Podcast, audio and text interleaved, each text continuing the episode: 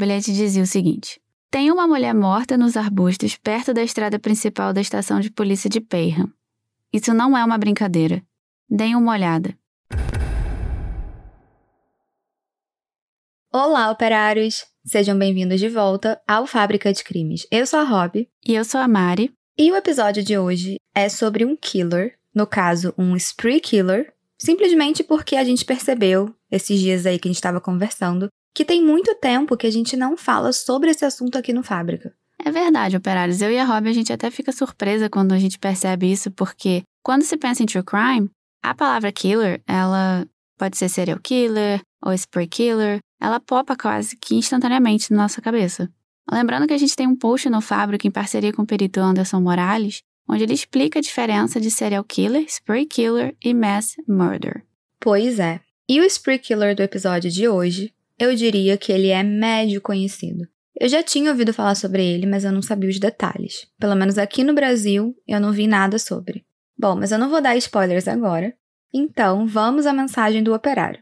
Lembrando que para aparecer aqui no Fábrica é muito fácil. Basta mandar um áudio pra gente por direct no arroba podcast Fábrica de Crimes. E aí, é só esperar a sua mensagem aparecer aqui no episódio. E a gente só publica com a sua autorização, claro.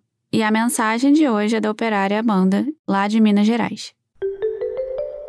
Oi meninas, eu sou a Amanda de Minas Gerais e eu venho aqui dizer que eu escuto o podcast de vocês há muito tempo. Eu adoro porque é muito complexo e vocês explicam de uma forma bem fácil de entender. Eu já amava podcast de true crime há um tempo e eu pedi para um amigo uma recomendação Aí ela me passou o podcast de vocês, que na época tinha mais ou menos 5, 6 episódios, ainda não tinham muitos. Eu escutei todos de uma vez e depois fui seguindo e até hoje eu continuo. Eu adoro repetir os episódios para ir pegando cada detalhezinho. Aqueles casos não que não chegaram a uma conclusão final, eu adoro ficar escutando, ficar criando teorias do que pode ter acontecido o jeito que vocês explicam é incrível, porque a gente não fica com.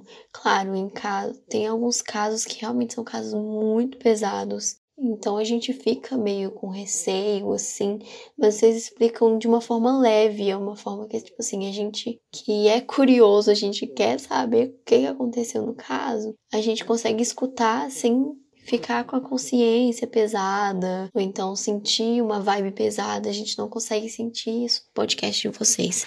Eu adoro. Eu até puxei a minha irmã mais nova para começar a ouvir também. Uma vez que a gente tava indo viajar, eu tava escutando, falei: "Ah, você quer escutar? Ah, é o quê? É um podcast de crimes reais". Aí depois ela pegou e ficou escutando. Agora quando a gente vai viajar, a gente coloca o podcast de vocês enfim, eu adoro, continuem, eu fico esperando todo dia 1 e 15 pro próximo episódio, porque se pudesse, eu sei que todos os operários iriam pedir mais de dois por mês, iriam pedir todos os dias, porque é realmente muito bom, mas a gente sabe o esforço de vocês para isso e infelizmente não tem como, por mais que a gente queira, mas continuem, eu adoro, tô super empolgada pro próximo caso que vai sair amanhã. Muito obrigada pela sua mensagem, Amanda. A gente realmente gostou, porque você tá junto da gente desde o começo, então é uma operária raiz. Sim, isso é incrível. E não tem nem como explicar como que a gente se sente perto de vocês com esses áudios. É, é muito bom. Então, muito obrigada, Amanda. E no episódio de hoje, Mark Rust, ou Taxi Killer.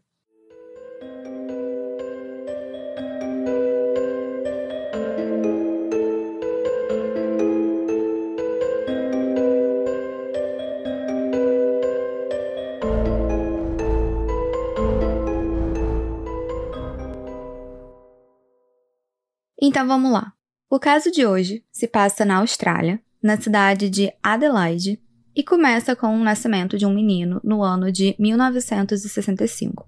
O nome desse menino era Mark Erin Rust, e logo no nascimento se notou que o Mark ele era um bebê pequenininho, mais franzino, mas nada muito preocupante.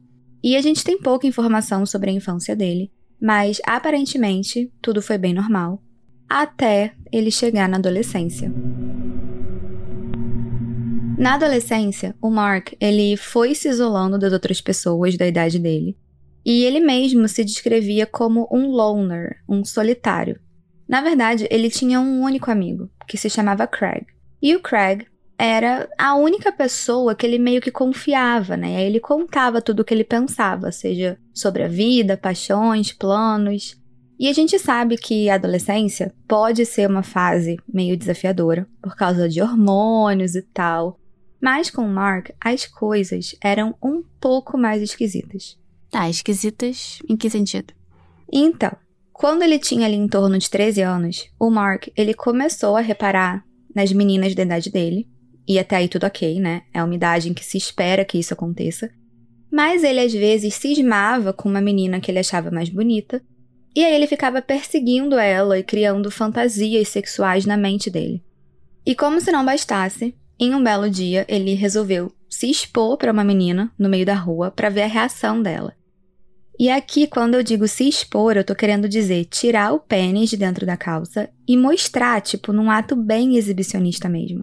E ele fez isso com essa primeira menina e, obviamente, ela ficou apavorada. Então, imagina a situação, né? Você tem 13 anos, tá voltando do colégio, do nada um menino aparece e mostra o pênis para você. É, eu nem sei o que eu ia fazer. Talvez sair correndo, né? Com certeza eu, com 13 anos, ia ficar bem traumatizada.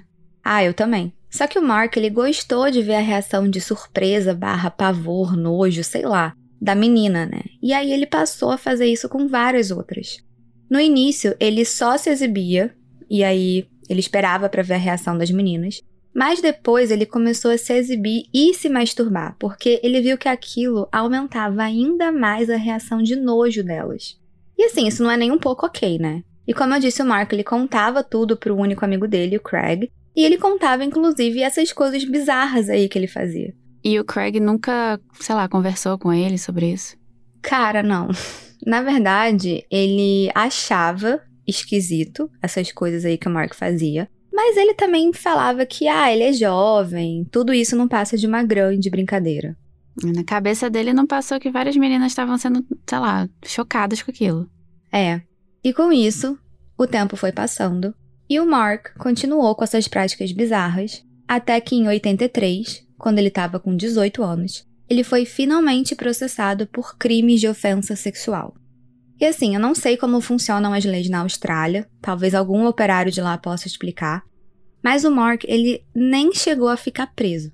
E ele não tinha só uma denúncia contra ele, ele tinha 12 mulheres que denunciaram que tinha um doido ali cometendo aqueles atos, mas nada aconteceu como punição, nem multa, nem nada. O que eu posso imaginar é que, como ele não tocava nas mulheres, tipo, ele só colocava ali o pênis para fora e se masturbava, ele não podia ser acusado de alguma coisa mais grave, por assim dizer. É, fora que a gente tá falando dos anos 80, às vezes nem se tinha direito uma punição, né, para esse tipo de coisa, não sei. Pois é. E como Mark praticamente não sofreu nenhuma punição por todos esses atos, ele continuou seguindo a vida dele normalmente. O Mark chegou a se casar duas vezes. Na primeira vez, o casamento durou pouquíssimo tempo, foram 18 meses, e não dá para confirmar o motivo do término desse casamento, mas eu li que em todos os relacionamentos amorosos que ele tinha, ele tinha sempre problemas durante as relações íntimas. E assim, não era porque ele era agressivo ou ele forçava as mulheres a fazer o que elas não queriam. Na verdade, os problemas eram mais porque ele sentia desejo mas o desejo, digamos assim, ele não durava ao longo de toda a relação sexual. E isso frustrava ele e a mulher que estava com ele. Tipo assim, ele não dava conta do recado. É, eu acho que os operários já entenderam. Enfim, algum tempo depois ele se casou pela segunda vez. E as mesmas coisas aconteceram. Mas agora com o agravante de que eles queriam ter um filho, só que eles não estavam conseguindo. Por isso, eles procuraram ajuda médica para ver se tinha, sei lá, alguma coisa errada com algum deles. E foi aí que o Mark descobriu que ele tinha uma coisa chamada Síndrome de Klinefelter. Cara, eu nunca tinha ouvido falar dessa síndrome. Pelo que eu li na internet, a Síndrome de Klinefelter é uma condição genética rara em que o homem nasce com uma cópia extra do cromossomo X. Essa síndrome ela não é hereditária, ela é resultado de um erro genético aleatório após a concepção. E homens nascidos com a síndrome de Klinefelter podem ter baixos níveis de testosterona e massa muscular e poucos pelos faciais e corporais. E a maioria deles com essa condição produz um pouco ou nenhum esperma, e por isso o tratamento pode incluir reposição de testosterona e tratamento de fertilidade. Bom, o Mark ele tinha isso aí, e ele não recebeu essa notícia nem um pouco bem. Na verdade, ele ficou p da vida, porque uma coisa que essa síndrome também pode causar é a redução do órgão genital. E ele já tinha meio que reparado que o órgão dele era menor que o dos outros homens. Mas agora ele tinha confirmação de que isso era por conta de uma síndrome que ele só foi descobrir na vida adulta. E eu não disse, mas nessa época ele estava com 27 anos, era o ano de 92. E convenhamos, por mais que ele tivesse sido um babaca no passado, não devia ser nada fácil, né? Descobrir quase depois de 30 anos que você tem uma condição rara como essa. É, ainda mais ele querendo ser pai, né? E então ele tinha acabado de descobrir que não poderia, pelo menos não das maneiras tradicionais, né? É. Eles até tentaram alguns tratamentos, mas em 99 acabaram se divorciando depois que a filha dessa ex-esposa dele alegou que ele teria tentado abusar dela. E ela acabou não prestando nenhuma queixa formal contra ele, mas ele concordou em fazer um programa australiano que é direcionado a predadores sexuais, chamado de Sex Offender Treatment Program. E ele foi em algumas aulas, mas depois ele parou porque ele achou que era meio perda de tempo. E aí, mais uma vez, o Mark continuou a vida dele sem pagar pelo que ele tinha feito. E depois do divórcio, ele começou a trabalhar como motorista de táxi.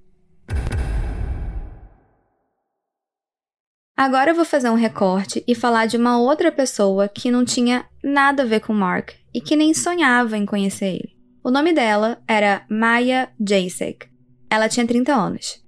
A Maya, ela era da Croácia e nos anos 90 ela se mudou para a Austrália com a mãe e o padrasto para começar uma vida nova em um país diferente. E a Mari vai descrever a foto da Maia, mas se vocês quiserem ver, ela já está disponível no arroba podcast Fábrica de Crimes. Bom, a foto da Maia é a foto colorida, né? Ela tá sentada no sofá bem estampadão, assim, de flores, atrás de uma parede de tijolos. Ela tá usando dois brincos, assim, pequenos, brancos, ela é branca, cabelo alourado. E ela tá, tipo, meio que olhando pra lateral. Ela não tá olhando para quem tá tirando a foto dela. Tá com uma camisa listrada, preta e branca na horizontal. Acho que uma saia. E eu achei que ela lembra um pouquinho com a princesa Diana. Mas bem pouquinho. É, eu também achei. E a Maia, ela era uma mulher de personalidade mais quieta, então ela gostava de ficar na dela e ela não tinha muitos amigos. Mas mesmo assim, todo mundo sabia que ela era uma pessoa super trabalhadora e simpática. Ela só era mais tímida mesmo. E em 97, ela começou a trabalhar como assistente de vendas numa loja. E a nova vida dela na Austrália estava super bem. Ela só estava tendo uns desentendimentos com a mãe dela. Eu não achei o motivo dos desentendimentos, mas eu li que elas brigavam praticamente todo dia, de um jeito que tornava a convivência quase que insuportável. E como a Maia já tinha feito algum dinheiro na loja que ela estava trabalhando, ela resolveu se mudar para um apartamento que não ficava muito longe dali.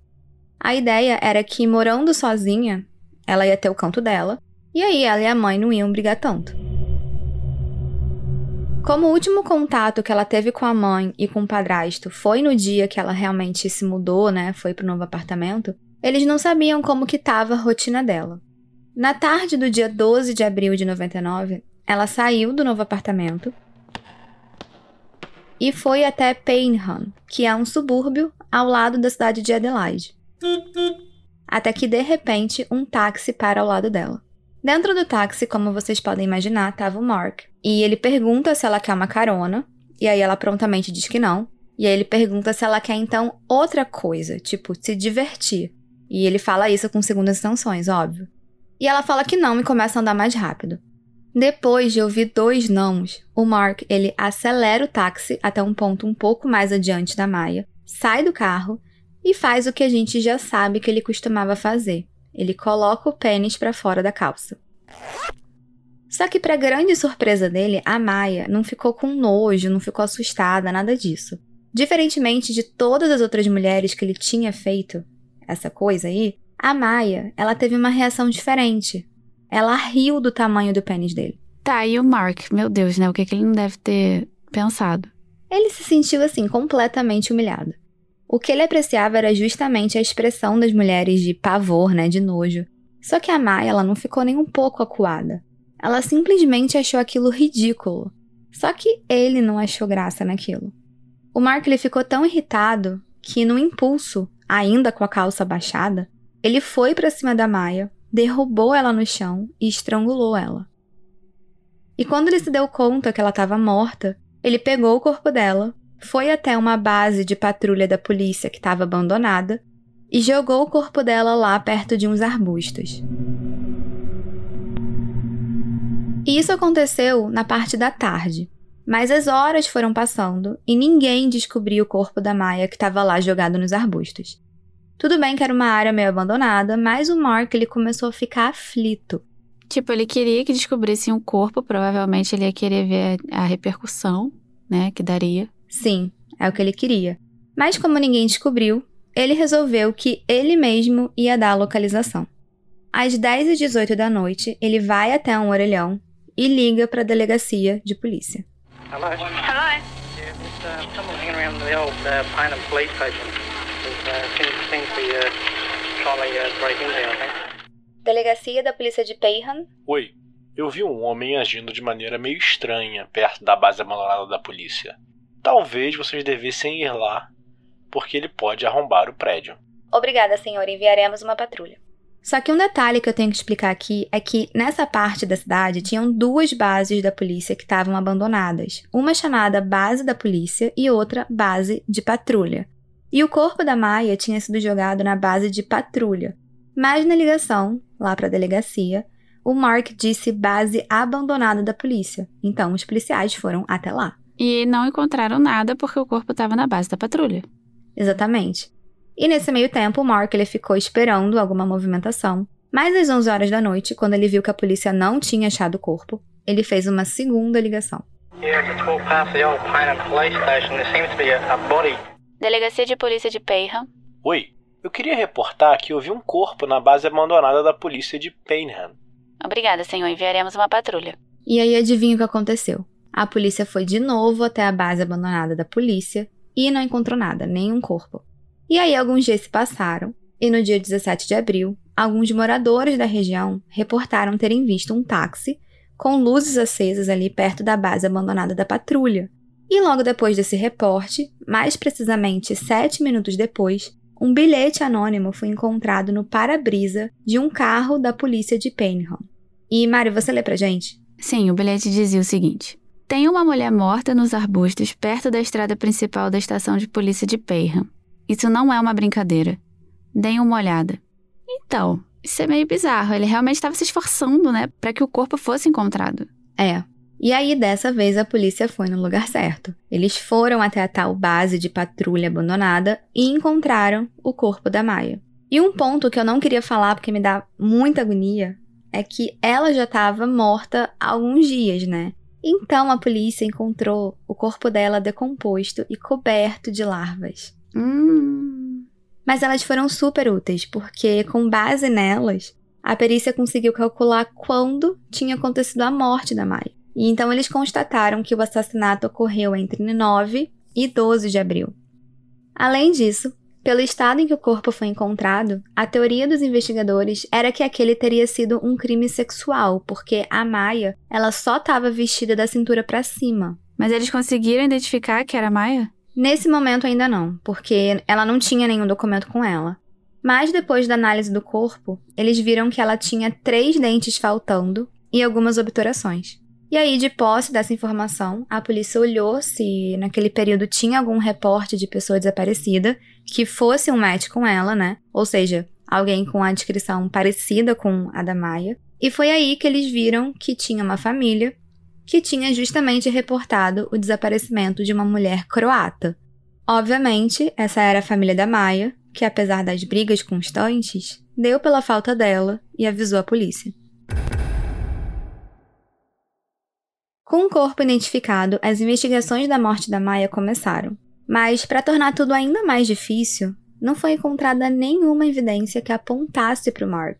A polícia não encontrou nem digitais e muito menos sêmen. Então o crime não foi sexual?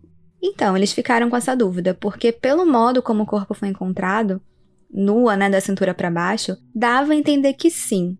Por isso, eles levantaram essa hipótese de que talvez o sêmen não tivesse sido encontrado por conta do estágio de decomposição do corpo.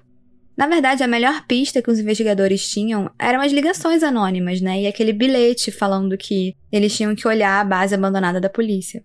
Por isso, eles decidiram que a melhor coisa a fazer era divulgar esses áudios e o bilhete na mídia para ver se alguém conseguia identificar a origem. Também foi divulgada uma recompensa de mil dólares para quem ajudasse com pistas, e eles fizeram uma coisa que eu achei bem interessante. A polícia vestiu um manequim com as roupas da Maia, né, que ela estava usando naquele dia. E aí eles colocaram uma peruca que lembrava o cabelo dela e deixaram esse manequim exposto para ver se alguém olhava para isso e essa imagem aguçava a memória da pessoa. Cara, eu nunca vi esse tipo de prática. Eu entendi o que eles queriam fazer com isso, mas sei lá, né, pela foto que eu vi aqui, o manequim é meio creepy. Nossa, o manequim é muito creepy. Mas, infelizmente, todas essas tentativas da polícia não deram em nada. A delegacia recebeu várias ligações, mas nada que fosse muito substancial a ponto de ajudar nas investigações. Nesse meio tempo, no final do ano de 99, acredite ou não, mas o Mark chegou a ficar preso por uns meses por ter invadido uma área privada. Mas ele só ficou preso até julho de 2001, e apenas 10 dias depois, ele fez uma segunda vítima.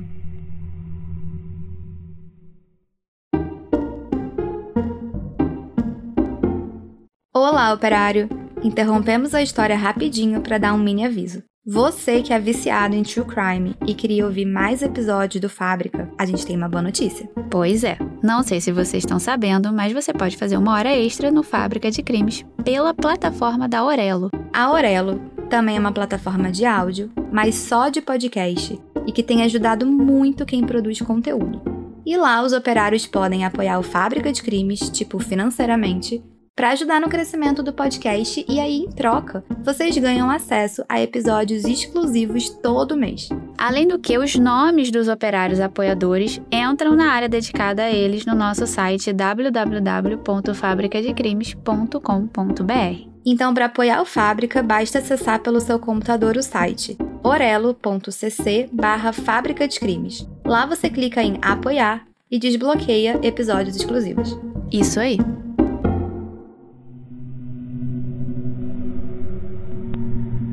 No dia 2 de agosto, o Mark estava dirigindo pela área do parque de Cumberland quando ele viu uma menina de 18 anos que tinha acabado de estacionar para ir num caixa eletrônico. Ele rapidamente saiu do carro e tentou atacar ela. E eu não encontrei o nome dessa menina, mas para sorte dela e azar dele, ela conseguiu empurrar o Mark. Ele caiu no chão e aí ela correu de volta pro carro dela e foi correndo até a casa do namorado dela. E lá, ela contou tudo o que tinha acontecido e eles ligaram imediatamente para a polícia, que infelizmente não conseguiu ajudar muito porque ela não identificou o Mark, né? Ela não conseguia se lembrar dos detalhes dele. E isso foi no dia 2 de agosto. E aí logo no dia seguinte, no dia 3 de agosto, o Mark ele não ficou quieto, né? Ele resolveu fazer uma nova vítima. Megumi Suzuki era uma jovem japonesa de 18 anos que morava com os pais perto de Tóquio e dá só uma olhada na foto dela, Mari. Bom, pela foto, era realmente uma menina jovem, né? Magrinha, tava usando um vestido azul. Ela tá no restaurante porque na mão direita dela tem um garfo. Ela tem um cabelo tipo escuro, porém descolorido, então ele ficou um pouquinho avermelhado. Ah, tá olhando pra foto, ela é bem branquinha. A Megumi e a família dela, numa época, eles tinham recebido na casa deles lá no Japão um intercambista australiano chamado Chris Hamilton. E a Megumi e o Chris eles ficaram muito próximos, e um dos assuntos que eles mais falavam era sobre a vida dele na Austrália. E aí ela ficou tão encantada com tudo que ele falava que ela decidiu que ela mesma queria ir morar na Austrália. Por isso, em outubro de 2000, quando ela ainda tinha 17 anos, ela se mudou para a cidade de Adelaide, que infelizmente a gente já sabe que é a mesma cidade do Mark. Bom, nesse primeiro momento, a Megumi, ela morava numa espécie de residência estudantil. E ela começou a estudar inglês na Aylesbury College. E nesse prédio que ela morava, tinham vários outros estudantes internacionais, inclusive japoneses. Então ela fez vários amigos, ela era super querida. E pelo que eu vi dos relatos dos amigos dela, ela era uma pessoa muito positiva, ela era muito ligada na família, gostava de moda, de karaokê e de fazer programas noturnos pela cidade com os amigos. E nesse momento, ela também começou a namorar o Chris Hamilton, né? Aquele lá que tinha ficado na casa dela no Japão. E no dia 1 de agosto de 2001, a Megumi ela liga para os pais no Japão, como era de costume, e fala com o pai dela. E aí ele perguntou, né, como estavam as coisas, se estava tudo bem, se ela estava em segurança. E ela responde que sim, que estava tudo bem, que ele não precisava se preocupar. Bom, ela saiu de casa por volta das 7h41 da manhã para poder ir para a universidade e ficou tendo aula até 3 da tarde. Aí depois ela foi com os amigos até um shopping para tomar um café, e aí ela fez algumas outras coisas. E por volta das 7 da noite a gente sabe que ela avisou um amigo que ela ia pegar um ônibus para voltar para casa. E assim, é basicamente isso que a gente sabe que a Megumi fez naquele dia. Quando era por volta de 10 e meia da noite, o Mark ele estava abastecendo o táxi dele num posto ali perto e ele viu a Megumi esperando o ônibus dela, né, lá para voltar para casa. E era uma área meio deserta. Ele também viu que ela estava distraída ouvindo música num Discman. Aí o Mark ele andou até onde ela estava, agarrou ela e colocou a mão na boca dela para que ela não pudesse gritar. Aí ele abaixou as calças no intuito de estuprar ela, mas ele não conseguiu fazer o negócio dele subir. Aí ele então tentou estrangular ela, mas ele também não conseguiu. E aí por fim ele pegou uma pedra e bateu nela até a morte. Aí ele enrolou o corpo dela em sacos plásticos e jogou numa caçamba de lixo industrial ali perto. Quatro dias depois, as pessoas que conviviam com a Megumi, elas começaram a notar que ela não estava indo para as aulas. E a própria instituição de ensino pediu para os amigos dela para verem se ela estava na residência estudantil ou se eles conseguiam ver algum sinal dela, mas nada. Aliás, estava tudo do jeito que ela tinha deixado né, na última vez que ela estava lá. E os amigos dela então ligaram para o Chris, que era o namorado dela, para perguntar se ele sabia da Megumi. E aí o Chris não sabia. Mas ele disse que ele também tinha estranhado o sumiço dela e que ele estava preocupado. E como ninguém tinha visto ela, a família da Megumi foi contatada lá no Japão, e aí eles não pensaram duas vezes, eles voaram imediatamente para a Austrália e as autoridades foram acionadas. É, e aqui é bem desesperador porque ninguém sabia o que tinha acontecido com ela, mas sempre fica aquela sensação de que algo ruim pode ter acontecido. Ainda mais considerando que ela não tinha um perfil de que sumiria, né, sem falar nada para ninguém. Sim, e essa sensação ficou ainda pior quando encontraram a bolsa dela com os pertences dela numa mata abandonada lá na cidade. E os únicos pertences que tinham sumido, que não estavam nessa bolsa, eram o celular e o Discman dela. Ah, eu acho que esse já é um forte indicativo de que algo tinha acontecido. Ela não teria fugido e deixado todas essas coisas, principalmente os documentos, para trás. É, foi isso que a polícia pensou. Para ele, estava começando a ficar claro que aquilo podia ser alguma coisa mais séria, talvez um sequestro. E aí, uma super equipe foi montada, tipo, desde polícia a cavalo para olhar a parte ali da mata abandonada, até helicópteros vendo tudo por cima. E as investigações continuaram por dias e dias. E uma semana depois, o Chris, ele foi até a polícia com uma evidência que ele achou na rua e que era muito suspeita. Ele mostrou aos policiais um conjunto de lingerie que ele tinha encontrado perto da casa dele e que ele achava que podia ser da Megumi. E sim, depois dos exames, constataram que a lingerie realmente pertencia a ela. Tá, isso é estranho. Se eu não soubesse o que aconteceu com ela, talvez suspeitasse dele. É, e foi exatamente isso que aconteceu. Ele virou o suspeito número um da polícia. E, cara, a vida dele virou um inferno na Terra. Não só a polícia agora tratava ele como um criminoso, mas a mídia também, né? Todos os jornais que noticiaram o caso davam a entender que muito provavelmente ele era o responsável pelo sumiço da Megumi. E cá entre nós, né? A gente sempre suspeita do namorado e do marido. Muitas vezes eles são culpados mesmo, né? Mas muitas vezes eles também são inocentes. E o coitado do Chris, ele era inocente. É, nas palavras do próprio Chris, o desaparecimento da Megumi foi o evento mais traumático da minha vida. E era apenas o início de todo o sofrimento que eu passei. Eu era o único suspeito ao longo das investigações e eu sofri muito nas mãos da polícia. A polícia sempre me apontou como um assassino, e até meus amigos começaram a suspeitar de mim. Cara, isso é meio absurdo, né? Porque se você for parar pra pensar, não tinha nada apontando para ele de forma concreta mesmo, só o fato dele ter sido namorado e de ter achado a lingerie. É. E em um momento, as acusações contra ele estavam tão intensas que ele tentou até cometer suicídio. Então, olha o ponto que chegou. E enquanto isso, o verdadeiro assassino estava à solta e pouquíssimo tempo depois ele fez uma nova vítima. No dia 16 de agosto de 2001, ou seja, 13 dias depois do assassinato da Megumi, o Mark ele localizou uma nova vítima em potencial. A vítima era uma mulher que estava trabalhando até mais tarde no escritório e ela estava lá sozinha. E quando foi por volta de 8 e meia, ela notou que as luzes do escritório se apagaram. Isso porque o Mark ele tinha cortado a energia propositalmente e se posicionado numa saída estratégica para esperar ela sair do prédio. E assim que ela saiu, ela notou que tinha um homem encapuzado, meio escondido, esquisito, olhando para ela e segurando uma faca. O Mark então atacou ela com essa faca e estuprou ela. E detalhe, ele fez ela segurar a faca dele enquanto ele fazia isso, mas não, ela não conseguiu ter coragem para usar a faca contra ele.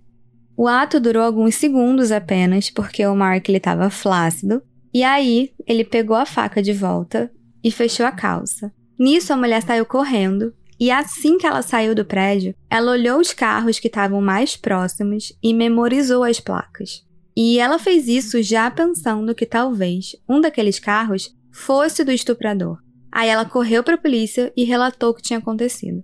Cara, isso foi muito inteligente da parte dela. Eu não sei nem como ela conseguiu pensar nisso tão rápido, né? Ainda mais depois de ter sofrido um estupro. É, e ela foi absolutamente fundamental, porque Felizmente, uma das placas que ela memorizou era do táxi do Mark.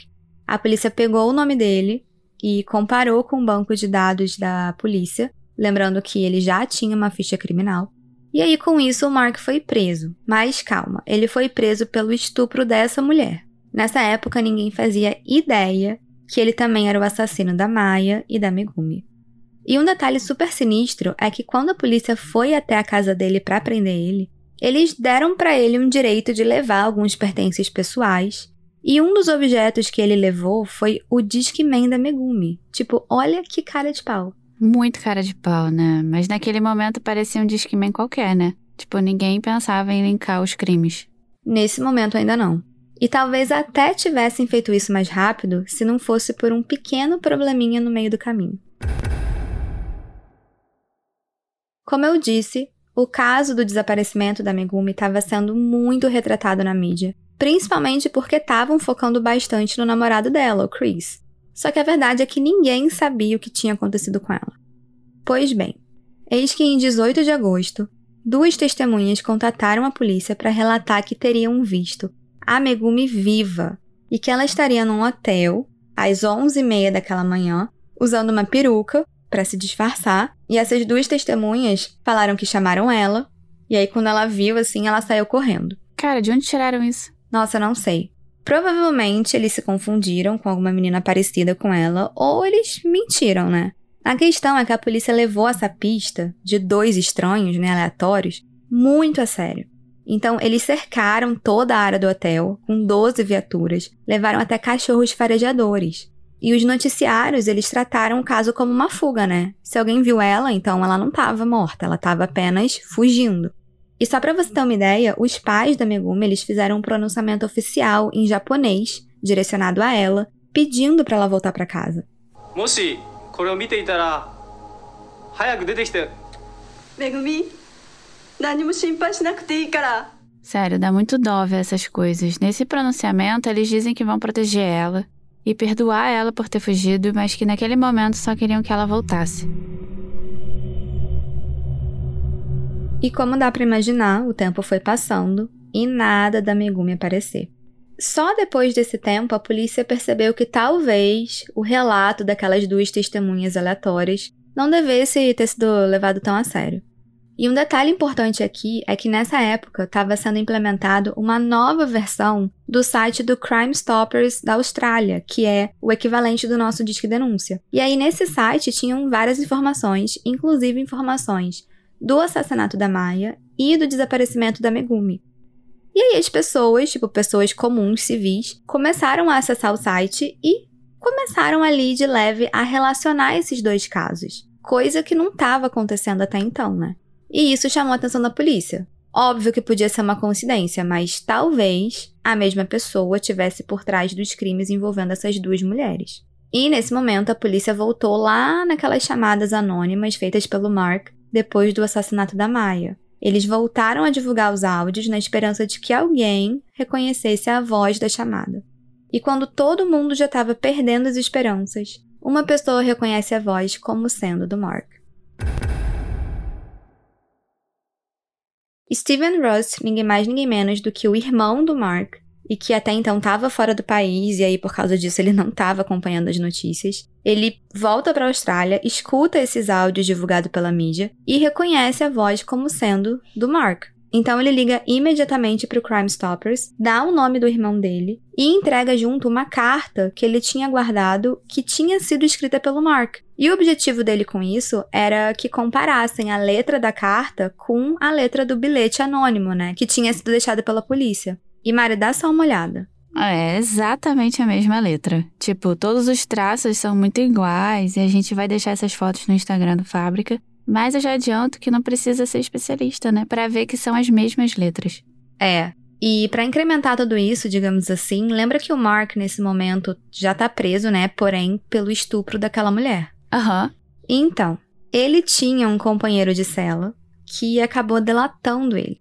E esse companheiro diz que o Mark contou que ele estava lá preso por estupro, mas que ele também era o assassino da Maia e da Nagumi e que o corpo da Nagumi, que estavam procurando, né, tinha sido jogado numa caçamba de lixo industrial.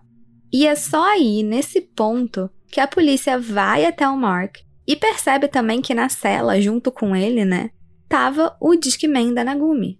Aquele lá que ele fez questão de levar, talvez como um troféu, não sei. Meu Deus, eu imagino que ele tenha continuado preso, mas agora, também acusado pelo assassinato. Sim, o Mark ele primeiro foi acusado pelo assassinato da Maya, graças às denúncias do irmão dele, ao Crime Stoppers, e depois pelo assassinato da Megumi. E o da Megumi demorou um pouco mais porque a polícia ainda estava procurando o corpo dela. E eu vi alguns vídeos das buscas e, assim, é uma coisa bizarra, porque foram mais de 200 oficiais e voluntários que foram até um lixão, né, em que o lixo da caçamba tinha sido despejado, e aí eles ficaram examinando pilhas e pilhas de lixo. Só depois de 11 longos dias de busca no lixão, eles finalmente conseguiram encontrar o corpo da Megumi. Em outubro de 2001, o Markley foi processado pelos dois assassinatos e começou alegando que era inocente, mas depois de um tempo eu acho que ele viu que isso não ia colar, e aí ele confessou que sim, ele era o assassino. E ao longo do julgamento, todos os familiares e amigos das vítimas deram depoimentos bem emocionantes de como as ações do Mark impactaram não apenas as vítimas, mas em inúmeras outras pessoas. E em todo momento, o Mark lhe mostrou zero remorso pelos crimes, e também foram apresentados dois relatórios psiquiátricos baseados em sessões que o Mark teve com especialistas do Hospital Royal Adelaide, o Dr. Narain Nambiar e o Dr. Ken O'Brien. É, o Dr. Nambiar declarou que Parece que quanto mais confiança Rust desenvolveu em relação à sua capacidade de satisfazer seus impulsos sexuais, mais grave sua ofensa se tornou. O que é também muito significativo que parece ter havido uma escalada na natureza da ofensa, culminando em assassinato e estupro. Já o Dr. O'Brien disse que, em vista dos assassinatos que ele cometeu e levando em conta as reconhecidas fantasias de estupro agressivo, é minha opinião que Mark Rust é um indivíduo extremamente perigoso, com alta probabilidade de que ele volte a cometer crimes de maneira semelhante se for libertado. Em 27 de abril de 2004, Mark Erin Rust foi condenado à prisão perpétua, sem possibilidade de recurso, pelos assassinatos de Maya Jessek e Megumi Suzuki. E mesmo que ele tivesse alguma possibilidade de recurso, ele nunca ia poder sair da cadeia, porque junto com a sentença, ele também recebeu algo chamado Ordem de Detenção Indefinida, porque ele foi declarado como incapaz de controlar seus instintos sexuais, ou seja, ele é uma ameaça para a sociedade. E fora os homicídios, Ele também foi condenado a 12 anos pelos crimes de agressão, estupro e atentado violento ao pudor. Mas no fim das contas, essa pena de 12 anos acaba meio que não valendo, porque foi englobada pela pena de prisão perpétua, né, dos assassinatos. Exatamente. Ele nunca vai sair da cadeia. Por fim, eu acho que vale falar que o corpo da Maia foi levado pela família de volta para a Croácia, onde ela foi enterrada perto da casa da mãe dela, que declarou que Por que alguém iria querer matar Maia achando que ninguém iria encontrá-la e ele poderia cobrir seu crime sujo? Meu mundo inteiro e futuro estava em Maia. Minha vida agora é ir ao cemitério todos os dias, não importa se está chovendo, sol ou neve. Já o corpo da Megumi foi cremado e levado de volta para o Japão. E a mãe dela declarou em luto que Ainda não sei aceitar a morte da minha filha. Fico louca ainda pensando nela sendo tratada como lixo, despejada como lixo por meses. Ela era meu sonho e minhas esperanças. Agora meu coração se enche de raiva e amargura. Operários, esse foi o caso de hoje. E apesar da gente ter um assassino atrás das grades, eu tenho certeza que as famílias ficaram com um buraco eterno pela morte dos entes queridos. Com certeza. E eu acho que o que mais me dá raiva é que ele não mostra nem nenhum pingo de culpa. Tipo, ele não tem a menor noção do mal que ele causou, né? Mas enfim. Lembrando que todas essas fotos do caso já estão lá no post do Instagram, o arroba podcast Fábrica de Crimes. Sim, e lembrando também que tem episódio novo todo dia 1 e 15 do mês e episódio extra no final do mês para apoiadores da Aurelo. Aliás, esse mês de agosto nós teremos dois episódios extras. Então, se você não é apoiador, a hora de apoiar é agora. Isso aí.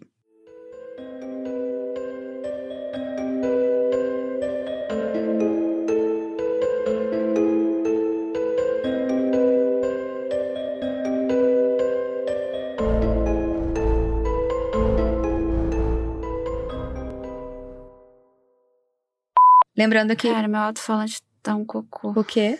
Desculpa, meu alto-falante tá uma merda. Ah, tá. Aí vai. é, e a gente só publica com a sua autorização, claro. E a mensagem. Nossa. Você ouviu?